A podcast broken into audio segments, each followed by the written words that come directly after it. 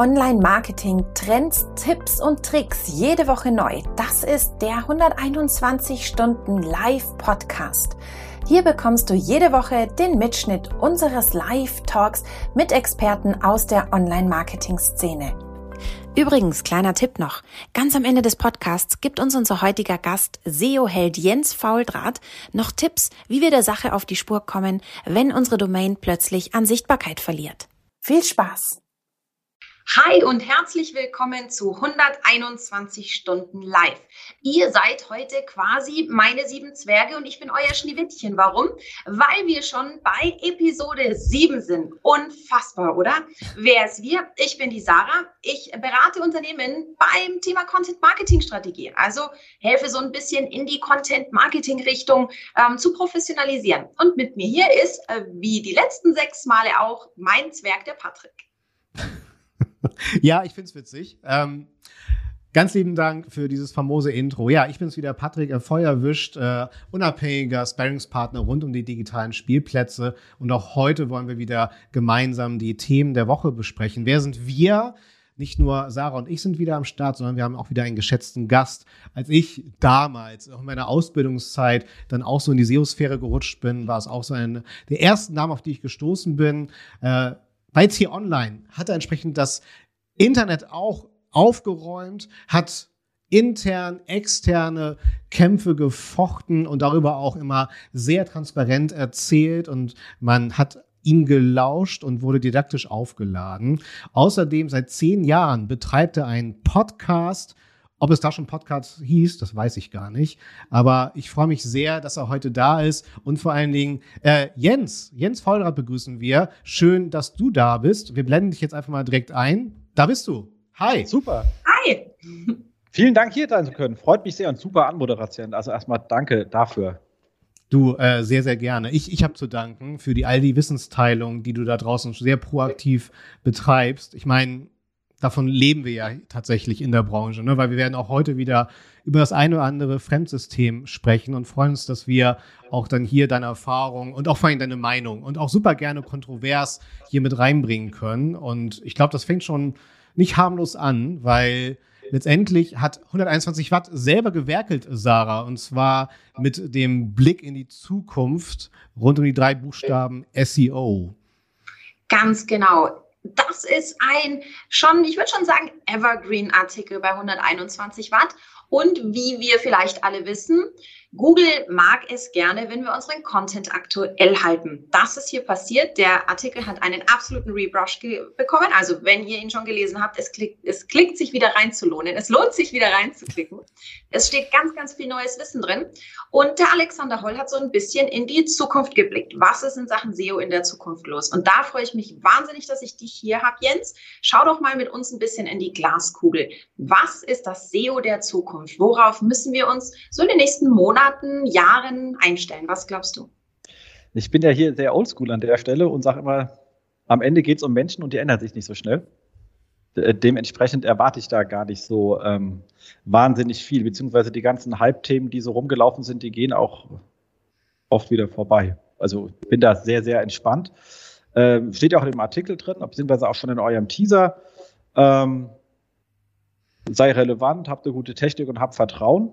Und da ist dann natürlich, also bau Vertrauen auf, da ist natürlich immer die Frage für Leute, die nicht in unserer Branche sind, ist, fängt schon an mit, was ist Relevanz? Also da straucheln die meisten und deswegen brauche ich mich gar nicht jetzt um Hype-Themen, Core Web Vitals oder ähnlichen Kram zu kümmern, wenn ich nicht mal weiß, ähm, was Relevanz ist. Darf ich kurz ausholen? Ähm, ist, ich bin ja Haus aus Informationswissenschaftler und ähm, da unterscheiden wir das ein bisschen genauer. Das ist, weißt du, wie ein Eskimo, der kennt viele Farben für Weiß und wir haben viele Begriffe für Relevanz. Und ähm, jetzt gerade im Bereich Suche ist so, man sagt erstmal, etwas ist objektiv relevant, wenn es zur Suchanfrage passt. Punkt. Das ist erstmal aber eine sehr technische Beschreibung, wie ihr seht. Und ähm, dann kommt natürlich hinzu, dass es ein Mensch konsumieren muss. Und wir sprechen davon, dass eine Information eine Pertinenz hat, wenn sie für den Leser angemessen ist. Also er kann sie verstehen. Also wenn du jetzt recherchierst wegen Fukushima, äh, jetzt hier wegen, äh, Entschuldigung, nicht Fukushima, was andere, Tschernobyl, genau, hat ja irgendwie äh, bei der Aufnahme gerade Jahrestag, ähm, 35 Jahre Tschernobyl, juhu, äh, und ähm, möchtest wissen, was da bei so einem Kernreaktor passiert und landest dann halt auf so ein physikalisches Essay, dann ist es objektiv relevant für dich, aber wahrscheinlich hat wenig Pertinenz, weil du jetzt nicht Atomphysik studiert hast. Ich auch nicht, also mir ging es da genauso. Ähm, und also es muss für mich verständlich sein, das ist meine Pertinenz. Und das dritte ist, ist es nützlich. Das heißt, kommt die Information passend zu meinem Problem? Und wenn man sich das anschaut, dann sieht man, dass Relevanz etwas ist, was ganz klar vom Nutzer determiniert wird und nicht von Google. Und da sehen wir auch, wo Google immer mehr hingeht. Sie haben ja sich viel Mühe gegeben, Sucheanfragen und deren vielleicht von Intentionen, man kann auch sagen Konnotationen etc. zu besser zu verstehen, ähm, auch besser zu verstehen bei dem gleichen wiederum bei den ähm, Dokumenten, die sie ranken. Deswegen auch diese ganze Absatzindexierung etc. geht ja nur darum, besser zu verstehen, ist es jetzt high sophisticated, das ist aber eher eine Standard-Consumer-Anfrage, dann ist es zwar objektiv relevant, aber es ist nicht pertinent.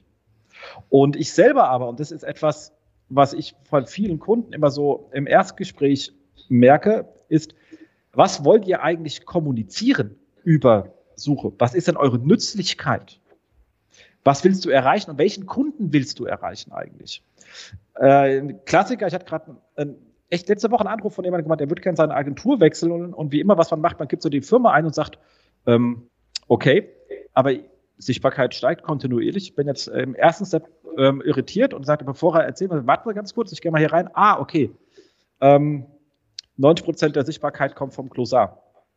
Äh, Patrick weiß jetzt direkt schon, was ich meine. Also, wenn ich ein B2B-Spezialunternehmen bin und baue ein Klosar auf, um Reichweite im Standard-Consumer-Bereich zu bekommen, weil ich halt Begriffe erkläre, die dann ein Erstsemester-Chemikant sucht, dann kann ich keine Leads damit generieren. Ich habe die falschen Leute angesprochen.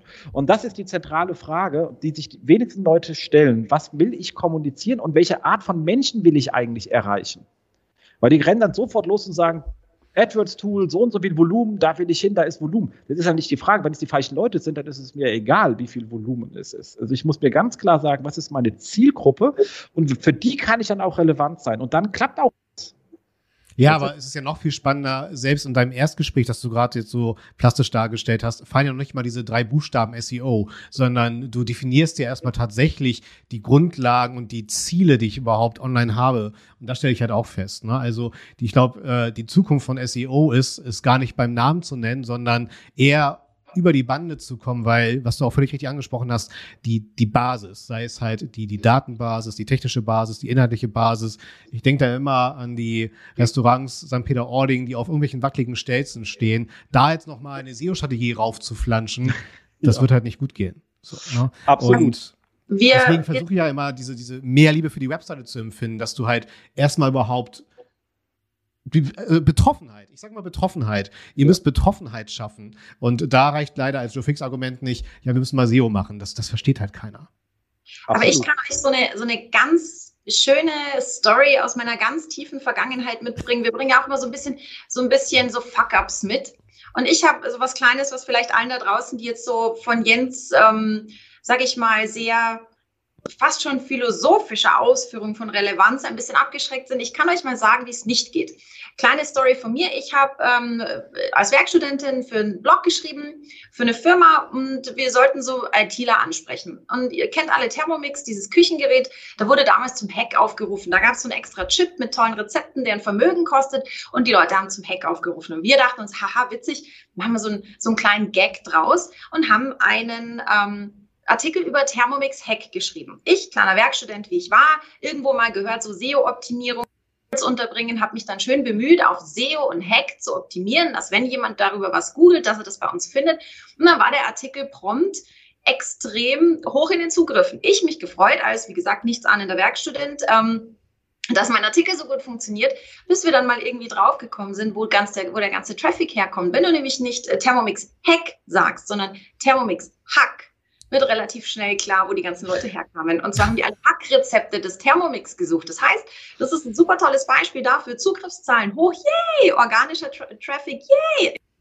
Die Leute, die zu uns kommen wollten, sollten ITler sein und nicht ähm, mit, äh, Leute, die gerne mit dem Thermomix Hackrezepte kochen. Also ich glaube, das ähm, fasst zusammen, wie Relevanz nicht funktioniert. Ja. Absolut. Ich nenne es auch immer Rasenmäher-Content. Ne? Es gibt genug Firmen, äh, die verkaufen Deo und äh, schreiben dann einen Blogartikel, dass man irgendwann beim Rasenmähen auch anfängt zu schwitzen. Ne? Du, du, triffst dann einfach die Intention nicht. Ne? ähm, genau. Das ist echt unfassbar, was da draußen abgeht. Äh, Jens, äh, was ich mir auch wünschen würde, ähm, ich finde es unfassbar und du bist ja auch ein leidenschaftlicher äh, Diskussionsteilnehmer, auch, auch in der SEO-Sphäre. Was ich aber immer wieder krass finde, dass Threads, Threads über Threads darin verloren gehen, zu diskutieren, ist das jetzt wirklich ein Ranking-Faktor? Und wenn ja, mit welcher prozentualen Auswirkung, anstatt es einfach abzuhaken als wirklich relevanten Performance-Wert, dass ich halt einfach an einer performanten Webseite arbeite, die dann halt im besten Fall gefunden und dann auch noch verstanden wird hast du dafür, und das ist so mein letzter Punkt für dieses Thema, äh, eine Erklärung, warum das immer, oder ist es einfach dieser Drang, wir müssen weiter uns als Raketenwissenschaft aufrechterhalten und die Patente äh, über 30 Seiten auseinandernehmen, um, um Leuten in unserer Bubble darüber aufzuklären, wie es funktioniert, aber im Joe Fix auf Kundenseite halt nie einen gewinnen werden, der da jetzt genau deswegen die Budgetentscheidung treffen wird. Ja, also ich, ich glaube, die meisten Sachen, über die wir uns in, in unserer Bubble unterhalten, kennt da draußen kein Mensch. Korrekt. Du hast, du hast ja letztens gab es ja dieses lustige äh, hier Berufe raten, wo die alle nicht wussten, was SEO ist. Weiß nicht, ob du das gesehen hast, gab es ja so ein äh, lustiges ja, Ding. Ja. Ich glaube, das sagt schon alles. Mehr muss man darüber eigentlich gar nicht wissen. Ähm, es gibt so ein paar Ausnahmen. Wenn Google hinstellt, und da bin ich auch manchmal so ein bisschen ambivalent, mhm. irgendwas meine Sprache, ich hätte so eigentlich was anderes sagen wollen. Ähm, äh, so rumrennt und sagt, es gibt jetzt die Core Web Vitals und alle Leute rennen rum auf diesen Core Web Vitals, dann ist das für die meisten Leute da draußen komplett irrelevant. Ja. Es gibt Leute, ich meine, wir sind sehr, sehr stark im Verlagsbereich unterwegs, also Großteil unserer Kunden sind im Verlagsbereich. Da ist es natürlich ein Problem, weil ich in einer sehr hohen Wettbewerbssituation bin. Ähm, und natürlich in Google News und Discover Sachen haben, die wesentlich feinfühliger sind. Ich glaube, organisch wird das Thema äh, genauso wie damals aus Ladezeiten ein Ranking-Faktor sein, sollte den ich nie hatte verifizieren können. Ähm, kein Thema sein. Aber wenn dann so Sachen kommen wie, ich weiß nicht, diese Riesendiskussion über Long, äh, Long-Term Soft 404. Ja. Was war das für eine Krise? Ja. Ich kann, weiß gar nicht, wie, wie ich es in Worte fassen soll. Leute diskutieren, ob auf der zwölften Seite in der Paginierung ein No-Index stehen soll oder nicht. Weil ob das dann, weil sonst PageRank weiter vererbt oder nicht. Auf der, auf der 12. Seite einer Paginierung ist kein PageRank mehr. Die Frage ist schon falsch. Ich habe schon verloren, weil ich zwölf Seiten Paginierung habe. Ja, absolut. Also, so, und dann kämpfen die Leute sich darum und diskutieren und diskutieren und du denkst, ja, das ist äh, exakt, mach, du musst das Rohr nicht flicken, mach den Wasserhahn einfach zu. Ja, ist wirklich so. Also ähm, ich finde, bevor man sich dort verläuft, ne, muss man wirklich sich mal die Frage stellen, das ist so mein ganz klarer Tipp, wie kann ich, was bedeutet das für mich operativ? Ne? Und welche, welche Abteilung kann ich da entsprechend für verantwortlich machen oder halt, wie gesagt, ne, Betroffenheit schaffen. Genau. So. Es gibt natürlich eins, eins ganz kurz noch ganz kurz. Eins ja, ist natürlich klar. spannend, was jetzt nicht von Google kommt, aber, aber Google betrifft, ist das Thema, was hier auch drin steht, eine gute technische Basis. Das ist natürlich wirklich wichtig, wenn man es verkackt. Also wenn ich jetzt irgendwie Total. dort mein, meine B2B-Seite auf dem WordPress aufgeht, dann ist meistens da kein großer Schuh zu gewinnen, muss man ganz ehrlich sagen. Aber wir haben ja das Ganze mit die Leute, ich habe letztens wieder Shop-System AngularJS gebaut und dann mit 50.000 Service-Workern, die irgendwie nicht synchron waren und das bei, bei jedem Crawl hat sich 50 mal der Titel geändert, also Hölle. Also du kannst dir wirklich mit moderner Technik so richtig in den Fuß schießen, wenn du nicht mal weißt, warum du das tust, einfach nur, weil es gerade modern ist. Also da bin ich teilweise, und ich will jetzt nichts gegen AngularJS, man kann damit auch richtig arbeiten, aber es gibt so viele Webagenturen, die Leute auf technische Pfade bringen, die einen riesen Maintenance-Kram hinterher schieben und die in die echte Technikhölle schicken. Und das finde ich extrem unverantwortlich, weil die Entscheider, die dort sitzen, können das auch nicht beurteilen. Überhaupt nicht. Die sagen, Klar. wir haben es im Griff und dann haben sie nichts im Griff das finde ich, äh, das hat jetzt mit Google nichts zu tun, ist aber etwas, was ich immer wieder beobachte. Ähm, wir sehen natürlich jetzt nicht die Agenturen, die es wirklich im Griff haben, weil die tauchen bei uns ja nicht auf. Äh, weil äh, die gibt's auch. Also das ist wirklich jetzt kein allgemeines äh, Webagentur-Bashing. Nee, alles, alles feini. Äh, aber es gibt wirklich welche, die Leute da echt in, in, in die Hölle schicken. Und das ist schon sehr traurig. Apropos Hölle. Übrigens, ich bin hier der Meister der Überleitung. ähm, ich weiß, äh, wie zufrieden du auch immer wieder bist äh, mit den, nennen wir es auch, ambivalenten Daten in der Google Search Konsole. Und das ist auch das Thema, was wir mitgebracht haben diese Woche. Und zwar äh, wohl versteckte Einblicke an Daten, Crawling-Statistiken äh, in der Oberfläche von der Google Search Console, die dann doch ein paar, äh, drei, vier Klicks mehr brauchen, benötigen, um gefunden zu werden. Ähm, ich weiß nicht, ob du die Zeit gefunden hast, da einmal kurz drüber zu lesen über diesen Artikel. Ansonsten, wie gesagt, ist ja auch nur ein Schubser für ein Thema. Ich würde erstmal gerne, äh, wir haben ja auch mit Sarah hier das Thema Webanalyse, nicht nur Content Marketing vertreten. Ähm, wie oft guckst du, Sarah, in die Search-Konsole? Ähm, ja, also mehrheitlich äh, äh, zu Beginn ich verknüpfe das Ganze mit meinem Analytics. Mhm. Das ist schon mal so Schritt eins, der mir sehr, sehr wichtig ist. Und ich schaue meistens dann, wenn ich ein Projekt habe, also wenn ich ähm, ich bin quasi mit einem SEO verknüpft, der kümmert sich um die SEO-Grundlage. Und wenn ich aber im Content-Marketing ein Projekt habe, wo ich sage, ich will äh, bei gewissen Suchanfragen ranken, ähm, ich will gewisse äh, Content-Seiten platzieren, dann findet man mich auch in der Search-Konsole, auf jeden Fall. Ja, also wirklich dann aber auch getrieben, äh, wo kommen welche Signale her dann tatsächlich, ne? Ja, wie funktionieren dann die einzelnen Dokumente? Ich denke, ich denke, die Search-Konsole ist wie Analytics, wie, wie diese ganzen Analyse-Tools. Du musst da mit einer gezielten Fragestellung reingehen. Wenn ich da mal reingehe und sage, jetzt gucke ich mich mal um, was ich hier so sehe, dann muss ich schon viel vorhergesehen haben, im Vorfeld gesehen haben, um Auffälligkeiten sofort zu entdecken. Also brauche ich echt Erfahrung, wenn ich jetzt aber neu bin auf dem Bereich. Also alle, die da draußen so ein bisschen noch Einsteiger sind in, der, in dem ganzen Online-Marketing-Thema, SEO-Thema, dann empfehle ich immer bei Tools ganz, ganz dringend oder bei Analyse-Tools, geh mit einer gezielten Fragestellung rein. Ich will wissen, wie viele. Ich will wissen, wann. Ich will wissen, was nicht. Und dann nachgucken, dann sieht man deutlich mehr als einfach nur ich schaue mal, was die Grafen da drin so sagen. Aber nichtsdestotrotz. Mhm.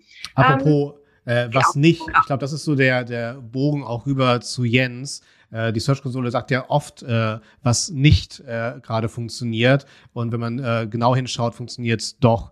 Wie zufrieden bist du jetzt gerade, sagen wir mal, das ist ja bei dir auch sehr tagesabhängig, wie zufrieden bist du heute gerade mit der Search-Konsole? ähm, also ganz kurz, weil diese, äh, in dem Artikel geht es um diese Crawl-Statistiken. Die ja, finde genau. ich eine sehr pragmatische, einfache Lösung, um mal, bevor man, um mal schnell was nachzuschauen. Äh, feini. Ähm, per se ist die Search-Konsole auch ein, ein, gutes Tool, nur sind wir halt jetzt High Professionals. Und da ist der Anspruch anders. Und das Ding hieß ja mal Webmaster Tools und ich glaube, das ist auch die Zielgruppe. Also wir sind halt nicht so die primäre Zielgruppe, muss man fairerweise dazu sagen, bevor ich jetzt anfange zu meckern. Ähm, jetzt haben wir halt ähm, so Verlagsseiten sind eher größer oder gro groß E-Commerce oder was auch immer. Also wir haben in der Regel eher so größere Sachen, weil die halt auch sehr, mit sehr vielen Datenanalysten versehen sind und die halt auch beherrschen können. Und da fällt ja schon das erste Problem, du gehst so hin und da steht dann da ähm, 400.000 Fehlermeldung rot, weißt du, also diese Abdeckungsreports, ist alles ja, schön genau. rot und ähm, dann kriegst du 1000 Beispiele. Und du sagst dir, ja, okay, mein Freund, äh, was ist mit den anderen 390.000? Kann ich die irgendwie bekommen? Und ähm, eine API wäre natürlich auch nicht schlecht. Dann kann man sich nämlich auch ähm, Reports aufstellen. Und das ist so das Zweite, was mich irgendwo ein bisschen wurmt, weil John das mal uns anders, also John Müller uns anders versprochen hat damals. Er hat gesagt, bei der neuen Search-Konsole wird es auch zu allem eine API geben, weil es eigentlich nur ein View auf die API ist. Also eigentlich ist hinten dran immer eine. Äh, das glaube ich ihm auch, aber sind nicht alle freigegeben. Also ich meine, du kennst das auch, wenn man, man hat ja mehr als einen Kunden in der Regel. Ähm, das heißt, aus den ganzen ähm, über API kann ich mir halt relativ schön die komplette Entwicklung aller Kunden in den Dashboard legen und einfach durchscrollen und sehe halt einfach im Augenprüfung hoch geht was hoch oder runter und habe halt so ein ganz gutes Gefühl über alle Kunden. Aber wir haben auch Kunden, die haben einfach wahnsinnig viele Domains oder sehr viele Subdomains oder ähnliches. Und du kannst ja relativ schnell was bauen. Das geht mit den Suchreports sehr einfach.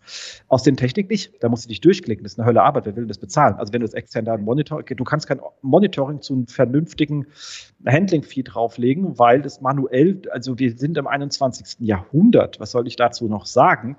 Äh, ansonsten wäre es relativ trivial. Ähm, weil was man eigentlich machen muss, und jetzt einen praktischen Tipp für jemanden zu gehen, der nicht so oft drin ist, klick halt einmal in der Woche durch diese Reports durch. Und wenn die, sobald die sich verändern, dann hast du ein Problem. Wenn die gleich sind oder steht immer 50.000 Fehler und dann, also, oder 50.000, die grauen sind noch weniger ja. und es hat dich die ganze ja. Zeit nicht gestört, weil mein Traffic ausreichend oder was zufrieden oder Entwicklung war gut, hast du ja kein Problem, dann beschäftige dich damit nicht. Wenn die aber auf einmal hochgehen, dann überlegt man, was das sein könnte. Also die, die Abweichungen sind das Spannende. Die Dinger erklären ist meistens eh äh, ziemlich äh, brotlose Kunst.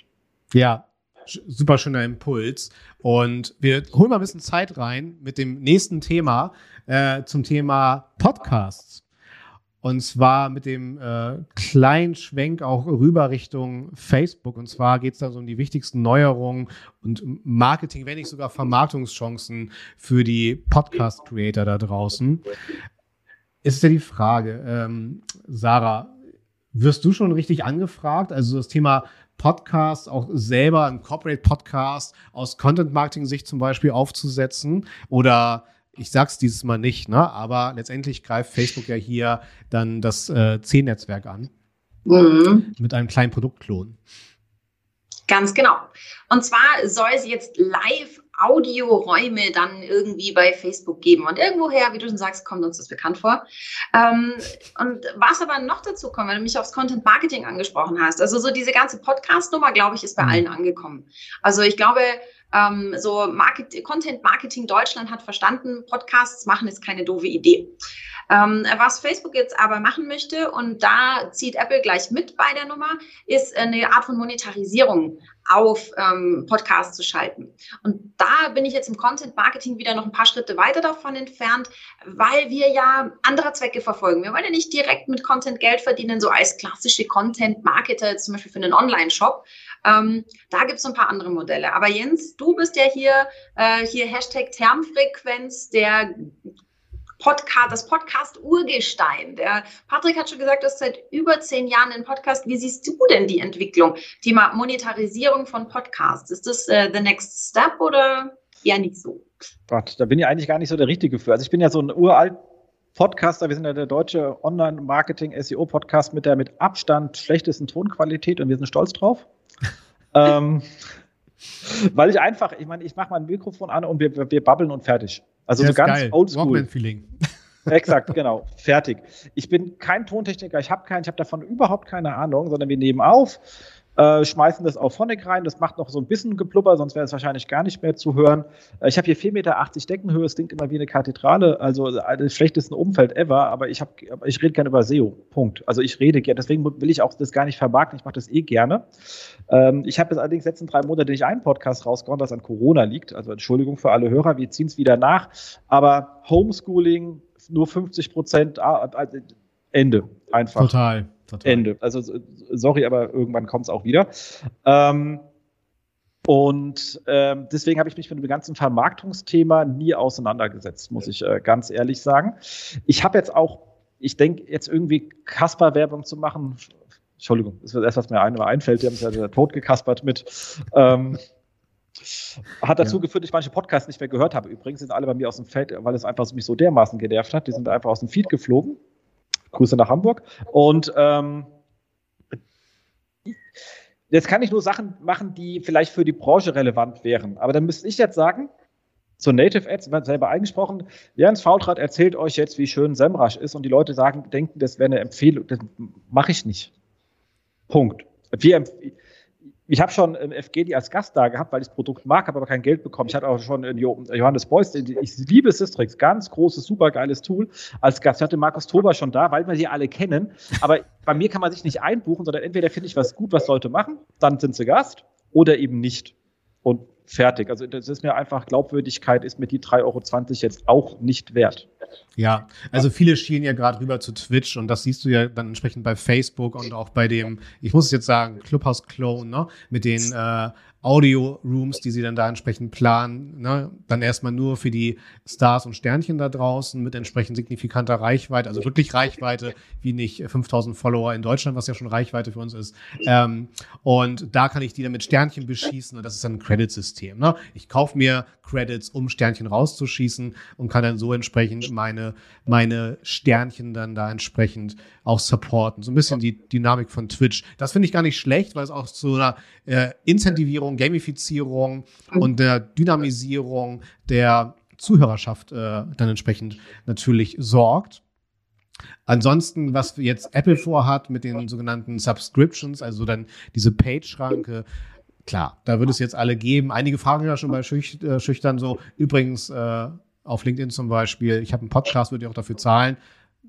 80 Prozent der Kommentare sind dann halt, ich wusste gar nicht, dass du einen Podcast hast, aber das ist eine andere Geschichte. Aber äh, schwierig, ne? Also tatsächlich ist da dann eher, glaube ich, äh, wenn ich dann halt wirklich eine gute Plattform schaffe, dass dann halt wieder eher, ne, wo dann Jens leider raus ist, äh, dann eher welche kommen, die das supporten, sponsoren als, als Firma selber, ne? Dass dann halt Toba, Boys und Co. sich streiten, wer darf jetzt entsprechend die nächste Inhouse-Folge zum Beispiel supporten dann halt, ne? Genau. Ansonsten, ansonsten machen wir ja auch Podcast bisschen für uns, für für, für Reichweite Klar. etc. pp. Also bei, uns liegt es ja in uns selbst drin. Wir kriegen ja den Mehrwert über eine andere Strecke wieder zurück. Der ist ja da. Aber wir sind ja nicht Beruf Podcaster.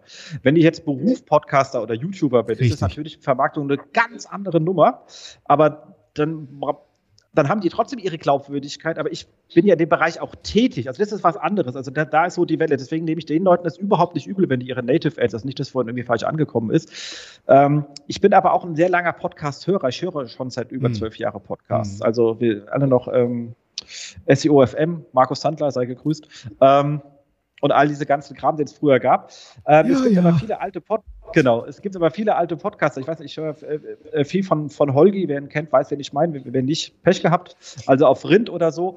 Ähm, und das sind ja auch Leute, die arbeiten sehr viel mit ähm, mit Leuten, die Abos abschließen, jetzt schon über ganz andere Systeme. Die haben weder iTunes äh, sonst was gebraucht, sondern die haben das äh, sonst hinbekommen. Mhm. Und das hat auch schon immer funktioniert. Also wenn ich eine gute Base habe und sage, Kinder, schmeißt mir was in den Hut, dann klappt das ja. Die leben ja schon länger äh, zum Teil davon. Also absolut. Und wenn es jetzt ein paar Möglichkeiten gibt, die es einfacher machen, also es gibt ja Leute, die sagen, es gibt einen freien Feed und es gibt einen aufgebohrten, längeren Feed. Ähm, und das ist ja ein bisschen schwer. Du musst zwei Feeds anbieten, das ist alles ein bisschen hakelig. Wenn da natürlich jetzt die kommen und sagen, zu einer überschaubaren Feed, die die sich dann wegnehmen natürlich, du, die können das direkt im Apple verwalten, kann es für die Leute durchaus eine Vereinfachung sein. Und das ist dann natürlich zu begrüßen. Klar, auf jeden Fall. Und vielleicht ist es ja sogar wie, ich bin großer Fan äh, von, äh, wenn sich der Markt so ein bisschen bereinigt, ne, dass äh, dann vielleicht einige sehen, ach okay, doch nicht so geil mein Content und dann es ganz sein lassen zum Beispiel. Ne? Dann haben wir auch noch mal ein bisschen Bereinigung. Ach, apropos, ich muss dich äh, ganz kurz, wo ich dich gerade hier habe, äh, Jens, ne? äh, eine Off-Topic-Frage stellen, Sarah. Bisschen Guerilla, aber ähm, ich habe richtig Bock auf die Zahl, weil äh, Google dreht ja total am Rad und sagt, ich habe jetzt gar keinen Bock mehr, alles nicht optim mobil optimierte, fliegt es auch aus dem Index, damit ich wieder ein bisschen mehr Ressourcen habe, um mich für die zwölfte Seite bei, bei der Paginierung zu konzentrieren. Ne? So, äh, Jens, was, was denkst du? Also ich hätte ja richtig Bock, äh, wenn Google deine Zahlen nennen würde, wie viele Seiten, wie viele Dokumente das betrifft, die aus dem Index fliegen. Gott, da habe ich echt, das ist äh, zu groß. Mhm. Das Ding. Aber das gibt ähm, ja Google eine unglaubliche Macht, neue Ressourcen, ne? nochmal ganz andere Dinge zu bewerten. Also, ich meine, sie sagen nicht, dass es rausfliegt, sie sagen, also zumindest habe ich es ja. hab nicht so interpretiert. Ähm, sondern die sagen, ranking-relevant ist Mobile, wenn halt keine Mobile da ist, dann nehmen sie halt das andere. Ist, also, also, tatsächlich so. gibt es die Aussage, dass es rausfliegt, ne? also wirklich eine Indexbereinigung stattfindet. Da, ja, ich meine, würde auch mal gut tun, weil ja, allerdings. Du siehst, also dieses mit Mobile, für, nicht Mobile und so, ich meine, du siehst ja eine Search-Konsole, was sie gerade gestellt haben. Das ist nicht so immer ganz nachvollziehbar und führt ja. auch zu komischen Fluktuationen zwischen den beiden Ständen. Ja. Aber Entschuldigung, ich wollte gar nicht das Fass aufmachen. Nur Aber ich, hab, ich bin da auch drauf gekommen, weil in Hamburg muss man noch seine gelben Säcke online bestellen und äh, die sind nicht responsiv design. Wenn du, du, glaubst, dass das rückständig ist, dann zieh mal nach Stadtbergen bei Augsburg. Da musst du selber zum Rathaus fahren und die abholen während so. der Öffnungszeit. Ich dachte, die blauen Säcke gelbe anmalen dann. Okay, verstanden. da kommen nach Berlin, wir haben gelbe Tonnen, da gibt es sowas nicht. Korrekt. Ab Niedersachsen geht das schon los. Okay, wir kommen zum nächsten. Äh, jetzt wieder wirklich ein Topic. Es tut mir sehr leid. Und zwar ähm, Social Media auf onlinemarketing.de drei Tipps, wie du deine In-Mail-Kampagnen bei LinkedIn optimierst. Wie alle wissen, wir sind ja die drei äh, Power Sales Coaches auf LinkedIn auf jeden Fall. Ähm, aber ich hatte ja auch schon die Ehre, Christian Bützer, der ist ja tatsächlich Head of Product äh, des Messaging-Dienstes äh, bei LinkedIn und mit ihm auch schon mal äh, dann bei Twitch ein Interview durchzuführen. Deswegen bin ich da auch ein bisschen im Thema drin. Aber erstmal natürlich was habt ihr für Berufspunkte mit In-Mail-Kampagnen bei LinkedIn? Außer, dass ihr angeschrieben werdet oder seid ihr auch proaktiv da unterwegs? Sarah? Also, ich bin da absolut nur Opfer, wenn ich so nennen darf. Okay. Ich bin überhaupt nicht aktiv. Das ist was, was ich nicht mein Ding ist. Ähm, was ich jetzt spannend finde, ist, was der Jens dazu sagt, weil ich nämlich festgestellt habe, weil ich habe äh, mir den Jens natürlich in der Vorbereitung auf die 121 Stunden Live gleich mal auf LinkedIn gekrallt und habe festgestellt, dass man dich gar nicht anschreiben kann, wenn man nicht äh, Premium LinkedIn äh, Mitglied ist. Deswegen bin ich jetzt mal gespannt, Jens, äh, was du von In-Mail-Kampagnen bei LinkedIn hältst, als Marketinginstrument und vielleicht auch als ähm, Empfänger der In-Mail-Kampagnen. Okay, ich fange als Empfänger an. Ich hasse es. Dementsprechend benutze ich es auch nicht als Marketingkanal. Also wer mich über diese Art und Weise, und wir kennen die ja, weil die ja einfach einen irgendwie gegen Geld anschreiben können, der ist sofort auf der Blockliste. Direkt, instantly, ohne das überhaupt zu lesen oder nur in Betracht zu ziehen. Weil alles, was meine, ich, wie gesagt, meine Zeit ist das knappeste Gut, was ich habe. Und jeder, der mich stört, kommt sofort auf eine Blockliste. Vor allem, ich kriege einen Vogel, ich kriege einen absoluten Vogel, wenn mich Leute anschreiben mit Dienstleistungen, die sie mir verkaufen wollen, die nichts, aber auch gar nichts mit dem zu tun haben, was ich mache. Was, was erwartest du von mir? Also, das ist doch Marketing 0.1. Ich, ich schaue halt mir an. Total. Ich finde das halt ganz süß. Äh, das ist ja eine Arbeitsbeschaffungsmaßnahme für die ganzen alten Skripte, die früher die Blog-Kommentare zugespammt haben. Genau die ja, ja. werden jetzt genutzt äh, für LinkedIn in Messages sozusagen. Exakt. Und, und die meisten Messages, die wir bekommen, ist ja, dass sie dir LinkedIn-Marketing verkaufen wollen, weißt du, oder denkst, ja, nee, so nicht, mein Freund. Ja. Wir müssten mal gucken, ob das in der Anwaltsszene jetzt richtig aufblüht. Also irgendwo da draußen sind offensichtlich Agenturen, die immer noch verkaufen können. Äh, das ist was was bringt, wenn ich unter jeden, äh, unter jeden Blogartikel, der nur irgendwie einen Paragraphen enthält, äh, schreibe, ja, super spannend, da hat Rechtsanwalt XY auch schon drüber geschrieben. Also das ist so ähm, bei ähm, meinem vorherigen äh, Job habe ich da recht viel mit Rechtsanwälten und ja, Rechtsanwälten stimmt, klar. zu gehabt. Und da wird dir schwindelig, was die Leute da drunter kommentieren. Ich habe mir schon mal gedacht, ob ich mir den Spaß mache, rauszufinden, welcher geniale Salesman in irgendeiner Agentur das immer noch schafft, das zu verkaufen, dass das SEO ist. Das wäre eigentlich echt mal spannend, das rauszufinden, wo der Typ da draußen sitzt, der Blogs mit äh, Kommentaren zuspammt. Ja, hatte ich jetzt auch wieder in einer Sprechstunde von 121 Watt, äh, wo auch jemand dann nochmal tatsächlich solche Dienstleistungen historisch bezogen hat und das jetzt auch ihn so ein bisschen belastet mit seinem ruhigen SEO-Schlaf, muss man sagen. Das gleiche übertragen jetzt bei den In-Mail-Kampagnen. Ich denke mal, man ist hier gut beraten, tatsächlich sein, sein Credo, dass man halt generell schon in Sachen Newsletter-Marketing, CRM fährt, das dann entsprechend eins zu eins auch auf auf die Prozesse, die Dialoge auf In-Mail-Kampagnen bei LinkedIn dann entsprechend zu fokussieren. Denn also die Tipps, die wir lesen, das, das sind Basic-Tipps, alles gut. Fakt ist halt einfach nur, sobald ich solche äh, Features von LinkedIn nutzen will, muss ich halt dafür meine Lizenzkosten hochschrauben. Ne? Also das Premium-Profil äh, bei LinkedIn freischalten, habe ich ein gewisses Kontingent an diesen In-Mail-Möglichkeiten, die ich dann verschicken kann.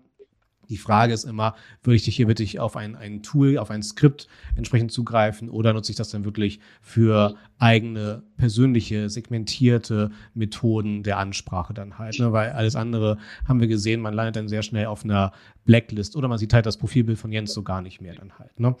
Gut. Genau. Dann, ähm, die lieben Kollegen von Seokratie, Grüße gehen auch hier raus, wen wir heute alles grüßen. Oh ne? ja. Verrückt. Ähm, SEA auch hier nochmal didaktisch direkt der Mehrwert. Wir haben einmal SEM, Search Engine Marketing, und dann SEA und SEO. SEA, äh, Paid Search, die bezahlte Reichweite. Und oh ja, wunderschönes Thema. Denn äh, wenn man zehn Webseiten kennenlernt, haben neun oft äh, nicht das beste historische Schicksal hinter sich. Und so geht es, glaube ich, auch vielen Ads-Konten da draußen. Völlig egal, ob es jetzt wirklich irgendwie Social Ads oder in diesem Beispiel dann die Search Ads sind. Ähm, ich glaube, es ist jetzt hier sogar nur der Fokus auf, auf Google Ads dann entsprechend gesetzt und wie man dann hier in seinem Audit entsprechend vorgeht. Also so eine Art Früherkennung dann halt. Ne? Ähm, Jens, gibst du auch mal Geld für Traffic aus oder nur organisch? Ähm, ich gebe auch ähm, Geld für Traffic aus, sonst kriege ich ja keine gescheiten Daten von Google. Richtig. In Sachen ABCD, EFG-Tests.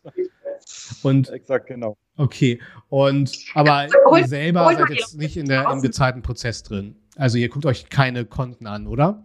Wir schauen uns auch Konten an. Also Ach, okay. durchaus äh, in dem Bereich, dass, äh, dass wir das tun. Ähm, aber auch äh, da gehen wir erstmal datengetrieben ran und sagen, okay, wir ziehen uns halt. Also erster Blick ist natürlich, macht diese Kampagne, also die erste Frage ist natürlich, macht diese ganze Struktur irgendwo Sinn? Ich bin auch ein großer Freund von DSA und smarten Kampagnen übrigens, wenn man die richtig einsetzt. Ähm, aber das Wichtigste erstmal ist Struktur da, weil, also wenn man normalerweise in so ein Problem kommt, dass man sagt, lass uns mal ähm, die SEA-Sachen anschauen. Also wir fragen sowieso jeden Kunden, ob er auch SEA macht. Und selbst wenn das anderen liegt, hätten wir gerne Zugriff oder Verknüpfung, weil ich diesen SEA, SEO Abgleichsreport, den es ja nur da drüben gibt, immer sehr spannend finde. Und ja. es doch auch diverse Synergien gibt. Also ich muss eh wissen, was da passiert. Also wenn ich sehe, die haben schon Sachen mal probiert, die haben aber gar nicht geklickt für die Domain an Themen, dann werde ich wahrscheinlich im SEO auch nicht klicken. Also, also ich kann da eine Menge lernen aus den Daten. Ähm, um aber zurück zum Audit. Zu, nur kurz, um dich mal zu zitieren. Ähm, wenn man die interne Struktur eines Unternehmens auf der Webseite wiedererkennt, macht man schon grundsätzlich was falsch. So oder so ähnlich äh, ja. gibt es ein Zitat von dir. Äh, würdest du das gleiche auf ein Ads-Konto übertragen? Ähm, ja, also außer die Webseite ist wirklich so aufgebaut, da muss ich wahrscheinlich erstmal die umbauen, bevor ja, ich das Ads-Konto umbauen kann. Also es kann, kann sein, dass ja. es pragmatisch richtig inhaltlich falsch ist, also sozusagen. Aber äh, oft sind die halt irgendwie gewachsen und äh, Benennungen sind krude, du kannst nichts erkennen und äh, sonstiges oder sind super overengineert, weißt du, so mit mega Donut-Strategie, Ausschluss, Einschluss, weißt du, und all so ein Gedöns und komplett ver verhakt, wo man sagt, komm, wir räumen hier mal auf. Uh, und dann gehen wir erstmal durch und sagen halt einfach, was sind die Sachen, die eigentlich wirklich performen, was sind die nicht performen, lass uns erstmal pausieren, damit ein bisschen Ruhe drin ist und dann nochmal überlegen, wie kann man das von da aus quasi strukturell neu, auf, neu, neu aufbereiten. Ich würde mal gerne so ein bisschen noch die, die Einsteiger abholen. Jens hat gesagt, ja, ich muss ja Geld ausgeben, sonst kriege ich keine Daten.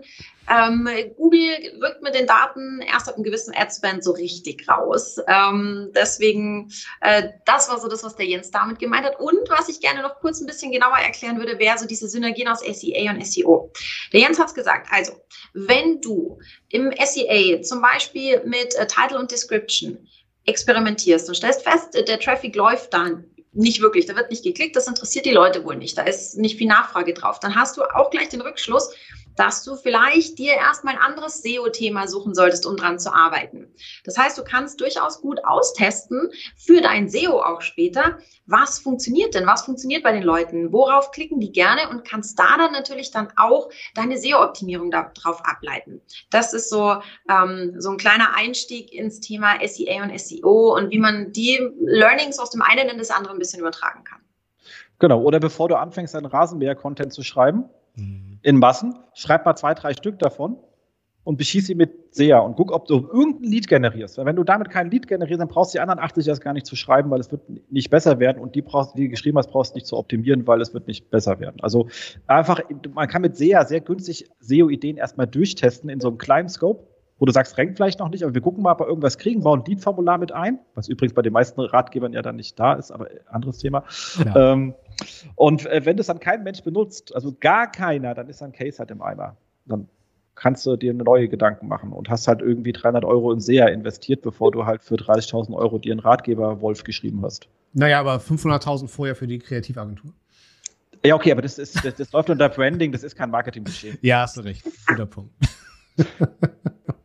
okay, dann, äh, Sarah, wir haben eine neue Kategorie zum Finale. Und zwar haben wir ein äh, Deep Dive vorbereitet. Wir zwar, haben einen Deep Dive vorbereitet für dich, lieber Jens. Und zwar, wir haben uns gedacht, wenn wir hier schon immer einen Gast sitzen haben, der richtig Ahnung von einem speziellen Thema hat, wären wir doch schön doof, ihm nicht einfach noch so eine wichtige Frage aus den Rippen zu schneiden. Und in deinem Fall wäre das, wenn du jetzt in der Search-Konsole siehst, dass eine Domain brutal an Sichtbarkeit verloren hat. Wie gehst du da jetzt vor, um so ein bisschen rauszufinden, wo der Hase im Pfeffer liegt? Was sind so die, die Schritte, die du gehst? Okay. Ähm, es gibt drei Sachen, die ich mir ein bisschen genauer anschaue. Erst ist natürlich dann der Leistungsreport. Und äh, da mal einen Vergleich zu machen. Du kannst ja Vergleichszeitraum vergleichen. Und dann nimmt man so ein bisschen etwas davor, ich weiß zwei Wochen davor und zwei Wochen danach. Also wenn es wirklich so ein Abfall war. Wenn es natürlich über Länge muss man, also du nimmst den Zeitraum vor und nach dem Abfall. Und guckst dir sowohl mal den Suchbegriffen an, wenn es geht, filterst du vorher dein Brand raus, kann man jetzt ja äh, auch mit Fehlschreibung, dann Crackex relativ einfach. Und ähm, sehe, guck mal, ob ich da ein Muster sehe, ob gewisse Sachen be betroffen hat. Also ob ich ein Muster sehe. Ob es bestimmte Arten von Anfragen betroffen hat. Das gleiche mache ich auf URLs, da kannst du auch gleich, wenn die URL, wenn jemand eine gute URL-Struktur hat, was ich dringend empfehlen kann, weil da kann man solche Analysen auch wirklich direkt machen und braucht nicht gleich einen Datenanalyst, würde ich gucken, ob das gewisse Verzeichnisecken stärker getroffen hat als andere. Also ob ich irgendwo was sehen kann. Also ist nur mal Ratgeber abgestürzt, ähm, meine Produktseiten sind aber drin geblieben. Dann fand Google irgendwann meinen Ratgeber nicht mehr gut, dann muss ich mich um die anderen Sachen gar nicht kümmern. Also kann ich das irgendwo eingrenzen. Ähm, das zweite, ich gucke mir in den ähm, Index- und Abdeckungs- und Fehlerreports, ich denke also diese ganze, die ganze Ecke, wo diesen, diese Balkengrafiken, diese grünen und roten und grauen drin sind, guckt, ob irgendwelche Spitzen aufgetreten sind, also ob irgendwas kaputt gegangen ist. Und das dritte ist, ich schaue mir im, ähm, im neuen Crawl-Report ein, ob irgendwie die Crawl-Rate eingekracht ist. Weil das kann dann auch immer ein Problem sein. Und von da an kann man, wird es dann richtig äh, forensisch immer, natürlich. Also das ist nur so erster Blick, um zu schauen, wo man dann in, in Deep Dive in die Fe äh, Problemfindung machen muss. Aber das sind so die drei Dinge, die ich mir anschauen würde. Hast du noch so einen, so einen fixen Tooltip, wo du sagst, wenn ich da jetzt Probleme sehe in einem dieser drei Bereiche, wie steige ich dann, was ist mein Next Step für meinen Deep Dive? Das ist sehr speziell. Also ich persönlich ähm, rufe äh, ruf dann immer Patrick, so heißt unser Analyst hier. das ist nun nicht du, aber äh, und dann äh, sage ich, du kannst mir mal schnell XYZ aufeinanderlegen, weil der viel schneller kann als ich. Aber in der Regel ist mein Hauptthema, also wenn es jetzt nicht technisch, also wenn, also bei den technischen Sachen ist relativ trivial bzw. speziell dann, aber dann liegt es nicht an, an den inhaltlichen Sachen, äh, sondern ich habe irgendwas auf einer Plattform kaputt gegangen und äh, so wenn es ein Leistungsreport ist, lege ich immer die Daten aufeinander und zwar möglichst äh, segmentiert. Also wir haben in unserem Kurs, den, äh, den wir bei euch ja netterweise geben dürfen, äh, den Leuten ein bisschen beigebracht, wie sie mal schnell über die API nach Google Sheets mal schnelle Segmentierung hinkriegen. Also das ist das, was ich dann machen würde. Einfach mal notfalls, wenn ich jetzt den nicht da habe, Daten rüberziehen, Verzeichnisse rausziehen, Pivot drauflegen und gucken, wie hat sich was verändert. Und das ist eigentlich der zentrale Punkt, um etwas äh, rauszukriegen. Super. Vielen Dank. Dann Gerne. Hoffen wir mal, dass wir nichts von dem finden, was du gerade gesagt hast, weil dann läuft es wahrscheinlich ganz gut. Oder vielleicht ganz gut. Ja, die Woche genau. ist ja noch jung, ne? Ist ja noch viel los. Und wir steuern hart aufs Finale zu tatsächlich.